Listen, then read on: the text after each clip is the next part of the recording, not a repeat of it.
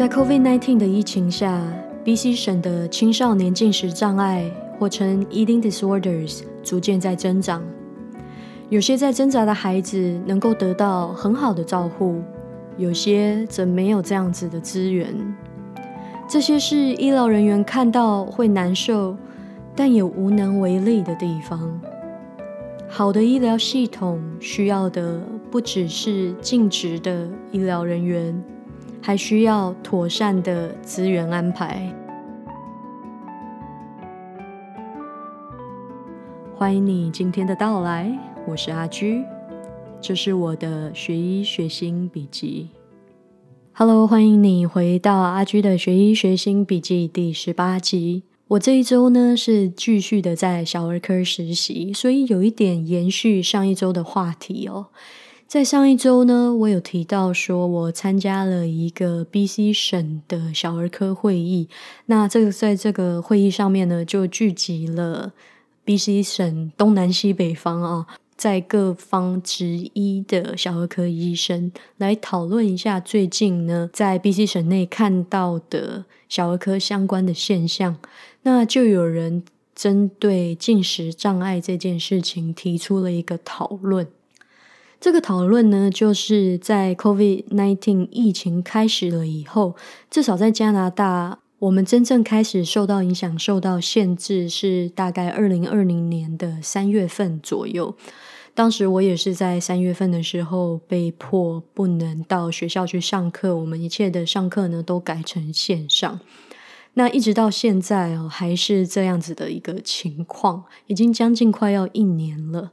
那这一位主讲者呢，就在会议上面提到说，自从那个时候开始，在小儿科这边看到了越来越多青少年的进食障碍的呃 case 开始慢慢的增长，开始出现哦。当他提到这一点的时候呢，很多在会议里面的其他的小儿科医生呢，也一样的附议哦，就是在他们的地区也一样看到了越来越多的小儿科的进食障碍这件事情 （eating disorder）。那刚好很碰巧，就在这一个礼拜，呃，阿居就碰到了两个病人啊，是进食障碍的青少年，就是这么的巧。所以很希望呢，在今天的这一集呢，跟大家分享一下关于进食障碍这一个主题。那什么是进食障碍呢？进食障碍呢，又称 eating disorders 哦。那 eating disorder 有很多种分类，有几个比较常见的呢，会是比如说厌食症，英文是 anorexia nervosa。那么有 anorexia 的人，他可能会是一个怎么样的状态呢？很常见的一种状态呢，就是他会很刻意的去节制自己摄取的卡路里量。他这样子的节制，可能跟我们一般的减肥还要更严重一点哦。呃，其实很多精神上面的、心理上面的疾病呢，都是一种 functional disorder。就是说，他所做的这些行为已经严重了，呃，造成他生活上面的困难，他生活上面的 function，也就是他的功能上面的困难，他没办法，因为他的这个精神疾病。那我们现在在讨论厌食症嘛？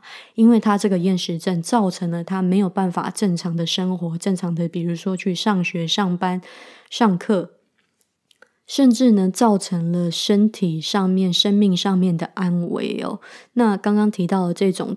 限制自己进食的卡路里量，很多病人呢，可能在这样子的状态下，他可能比如说只会喝水，或者吃只有液体的东西，然后不拒绝吃任何呃 solid 固体的食物，这是一个例子啊。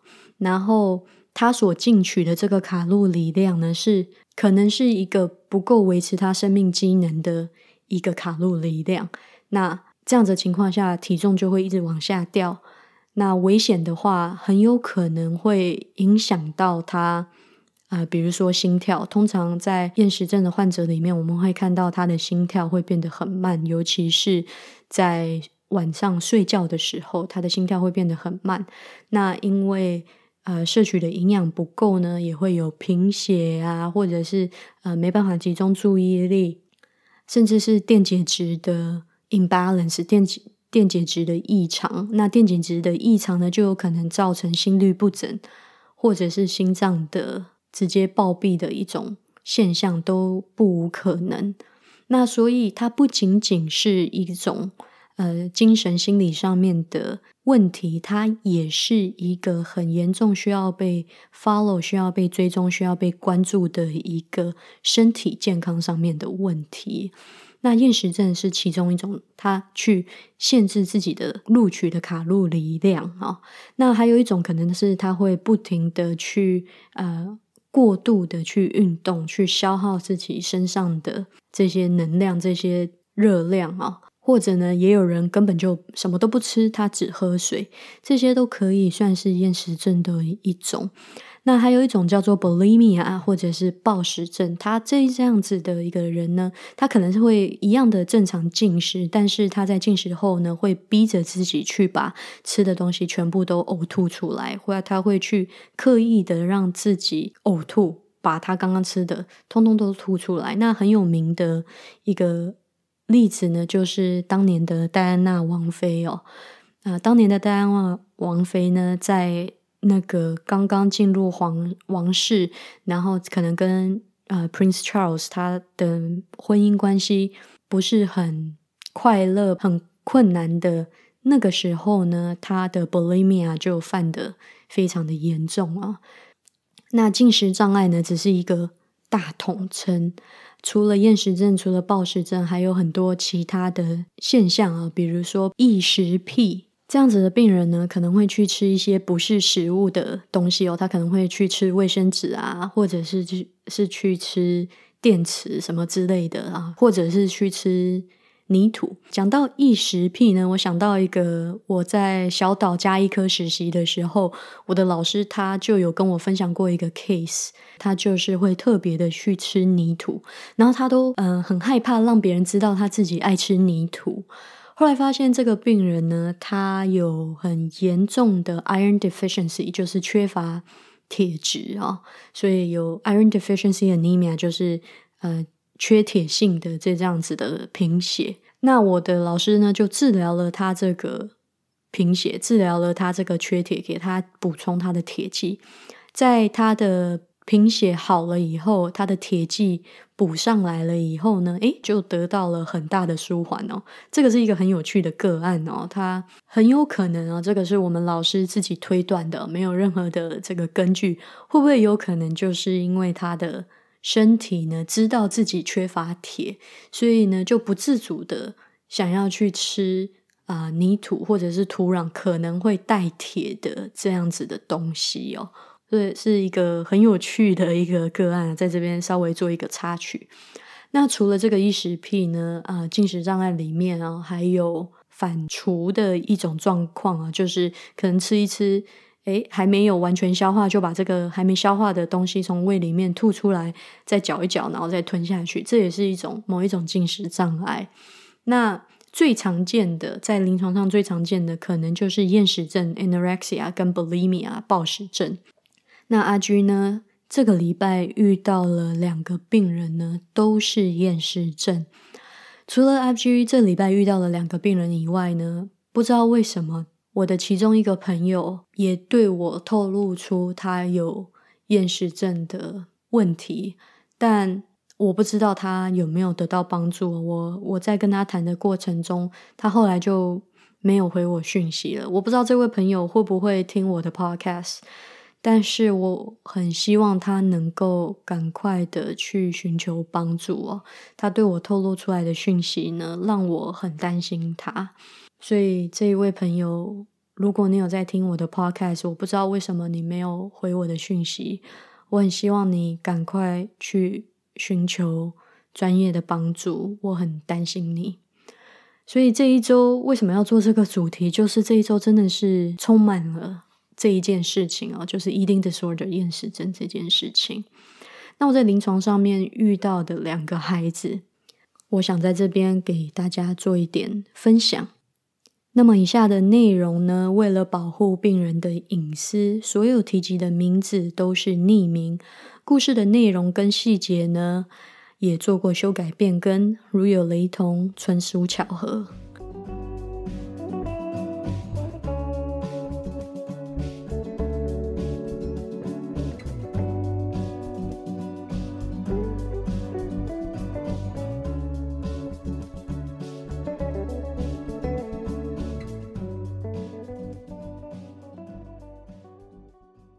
本中阿居遇到的第一位病人呢，她的名字叫做 Lana，她是一名十五岁的就读高中的女孩子哦。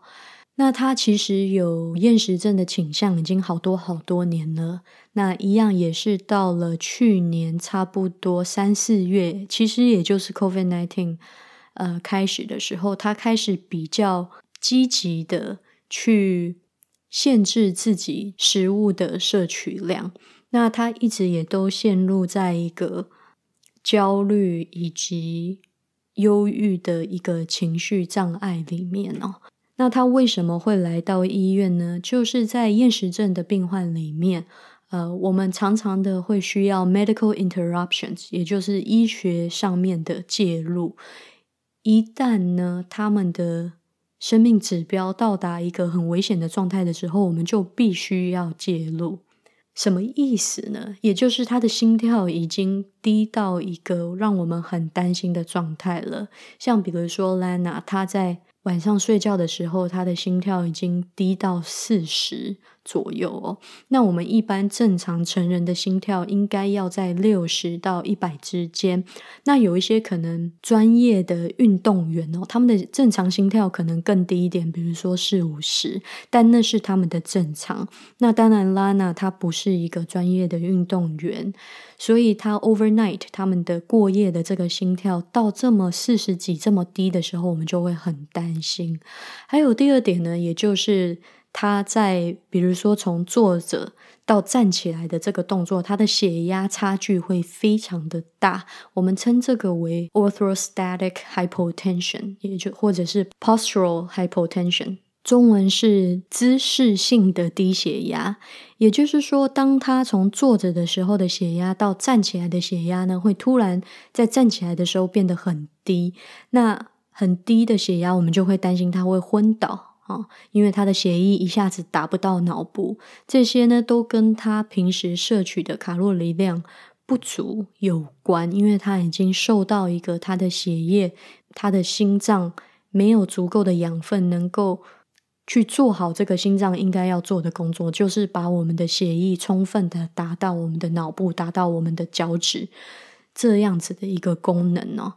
当有当他的生命指标有这一些迹象的时候呢，我们就会需要把他带到医院来做一个 stabilization，medical stabilization。那在医院里面呢，我们就会慢慢的重新喂食这个病人，然后很。仔细的去观察他的血液检验，去观察他的生命指标，慢慢的呢，让他可以开始逐渐的增加他卡路里的摄取量。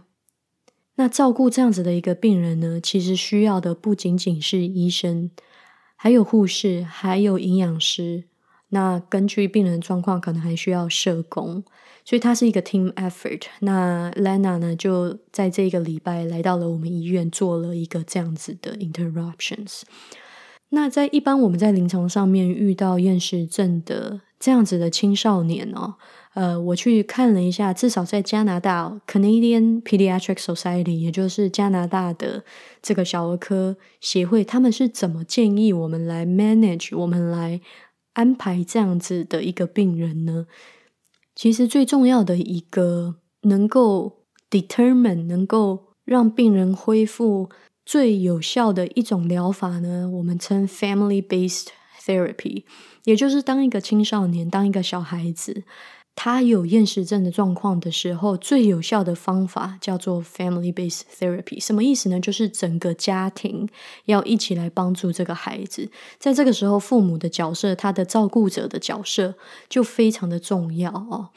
嗯，因为我们的态度是这样，因为这个孩子他被厌食症所扰，那厌食症是一种精神上的、心理上的一个疾病。所以他的脑部，我们常常在跟病人沟通的时候，都会说，他的脑部有一个 chemical imbalance，他的脑有一个化学的不平衡，所以造成了他有这样子的情绪跟想法上面的障碍。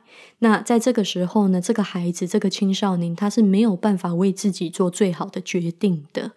所以在这个时候，我们就会跟这样子的家庭沟通说，照顾者的角色就非常的重要。你们要为你们的孩子做决定。那小朋友跟这个青少年的部分呢，也要去了解到说，这个时候他没有办法为自己做最好的决定，他必须要听从父母的建议。所以，他是一个。不是那么简单哦，厌食症，那我们就给你吃这个药，你就会好了的一件事情啊。他需要很多的资源来协助父母，在他每一天每一天面对这个孩子，面对这个青少年的时候，有足够的知识来辅助这一个孩子面对厌食症这样子的困难。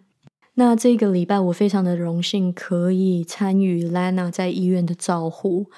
那 Lena 的家庭呢，非常的友善，她的爸爸妈妈都非常的 supportive，妈妈呢也很我们说 on top of things，就是她自己也做了很多研究，自己也做了很多的调查，然后去教育自己该怎么样帮助有厌食症的孩子。我我有看到这样子的母亲为她的孩子做了一个很大的努力，让非常让人感动。那她的他的父亲也是一样哦。那可能这个孩子啊，Lena 家里情况还不错，所以他们呢，呃，有 private pay 的 counselor。大家要知道，在加拿大要看一个智商师，通常要等很久，而且每一次智商都大概要付一百多块的加币，这样算起来大概是两千五到三千。多左右的台币哦，大概一个小时是这样子的价钱。那我不知道台湾做智商大概是多少钱，但是在加拿大的确是一个不小的开销啊，一次就这么多钱。那因为他们有 private pay 的 insurance，有这样这方面的保险可以负担，呃，让 Lana 在即便他离开医院以后，他也可以做有这样子的帮助。另外呢，嗯，我们也让他。在 BC 省有一个 Eating Disorder Program 是专门在帮助嗯小儿科里面的有厌食症的孩子的一个 program。可是这个 program 的 waiting list 非常的长，要等六个月才等得到一个 appointment。所以那这六个月之中，你要病人怎么办呢？我想这有两个原因哦，一个就是我们的资源不足，再来就是最近厌食症越来越多。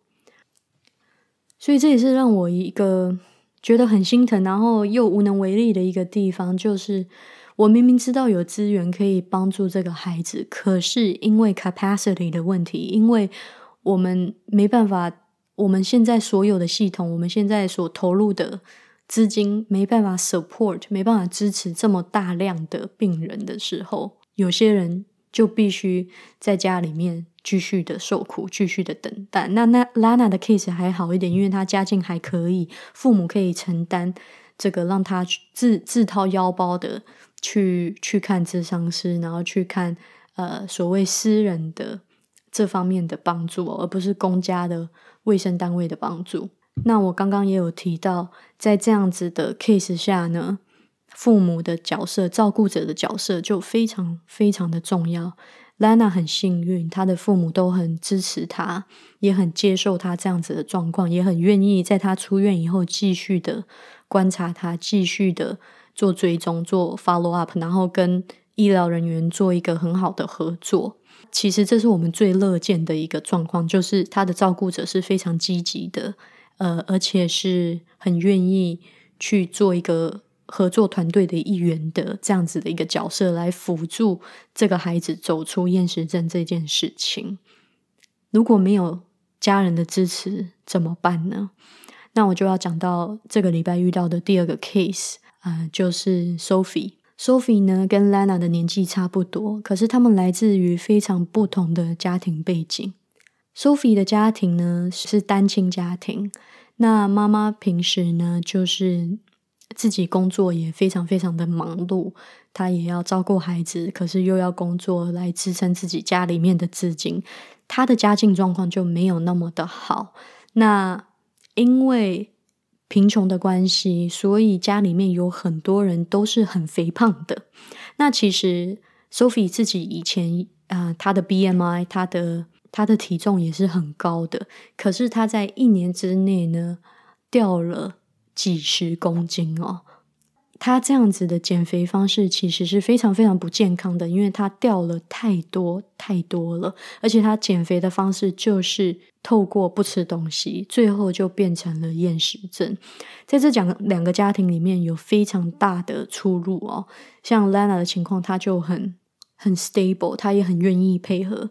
可是当我们遇到 Sophie 的时候，他是非常非常不愿意配合的。他来到医院呢，嗯，他是抗拒的，他。他是急着要出院的啊，他是不愿意接受任何治疗的。可是他的状况已经很危险了，就像。我刚刚有提到的，他的生命指标已经到了一个危险的状态了，我们必须要医疗上面的介入。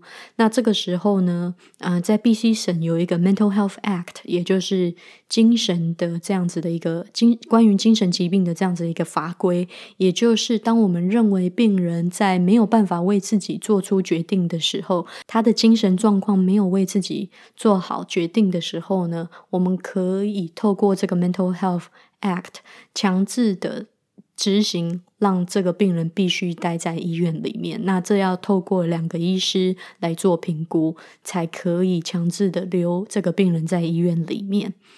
那其中一个呢，通常都会是精神科医生。那在这样子的 case，我们就一定要请精神科医生来一起会诊。同样的，在 Sophie 身上，我们就看到，在没有父母很 consistent 很。固定很稳定的这个协助下呢，他的整个 struggle，他的整个痛苦指数是非常高的，相对于 Lana 来说，甚至是严重到他在我们医院的时候是直接想要在医院里面做自杀的这样子的一个动作，呃，所以我们就必须要请保安人员时时刻刻的看着他。所以我跟各位分享这两个例子，它是两个很极端的例子哦。我们就可以知道，说不管今天面对的是什么样的疾病啊，尤其是在小儿科，在小孩子、青少年这一个领域，家里面的人扮演的角色有多么的重要，以及他的他所拥有的资源有多么的重要。对于什么重要呢？对于他的 clinical outcome，对于他临床上面的结果得到的辅助是差很多很多的。因为青少年，因为小孩子没有办法像大人一样，可以完完全全的为自己做决定。家里面的人是可以介入的，而怎么去介入呢？会很多程度的影响到这个临床上面的结果。可是，并不是所有人都拥有同样的富足的资源哦。有些人可能家里面就是没有办法有这样子的能力，可以像。Lana 的父母一样陪着他在医院里面接受治疗，Sophie 的父母就没有办法同样的待在医院陪伴他，他们可能有不得已的地方，没有办法待在医院陪伴他。这个是在不同家庭环境里面会有的不一样的这样子得到不一样的支持的 level。那你说在 Sophie 的 case 里面？我们能不能透过社会上面的资源、公家的资源来帮助他呢？当然可以。我们有社工，我们有公家的，呃，我刚刚提到的 eating disorder 的 program 可以去介入。可是这样子的介入呢，它是有限的。首先，公家的资源也是有限的。像我刚刚提到那个 eating disorder BC 省的 eating disorder 的 program，它的 waitlist 到长到六个多月。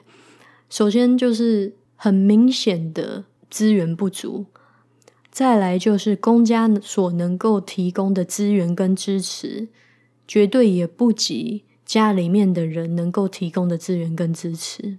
所以这一些不可控的因素啊，明明在研究上面，在医疗的出发点上，我们很清楚的知道怎么样可以让这个孩子变得更好，怎么样可以让这个孩子。在临床上面有进步，让他可以得到帮助。数据、证据等等点点，都知道我们应该要怎么处理。可是，在现实生活中，在实际的操作中，我们会遇到很多我们不可控的事情，比如说别人的家庭，我们没有办法介入。比如说，社会上的资源不足就是不足。我知道我的病人需要这个，可是我就是没有办法为他安排到。所以这一个礼拜下来，我的最大的体悟就是，即便我很有心的想要帮助我的病人，我从一个医疗照顾者的角度、医疗人员的角度，我知道应该要怎么帮助病人，可是会遇到很多系统上面。政策上面、社会资源分配上面的一些困难，这个是一个很现实的一件事情。那这一个礼拜呢，我们也就只能做我们可以做的，我们尽量去做。那么剩下的呢，我们也真的无能为力。可是我们可以把它提出来讨论。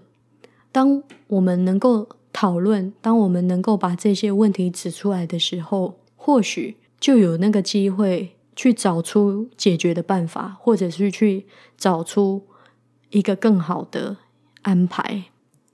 我觉得两个礼拜下来，在小儿科的实习里面，我有最大的感触，就是一个家庭对于小孩子健康的影响，不管是心理健康还是身体健康。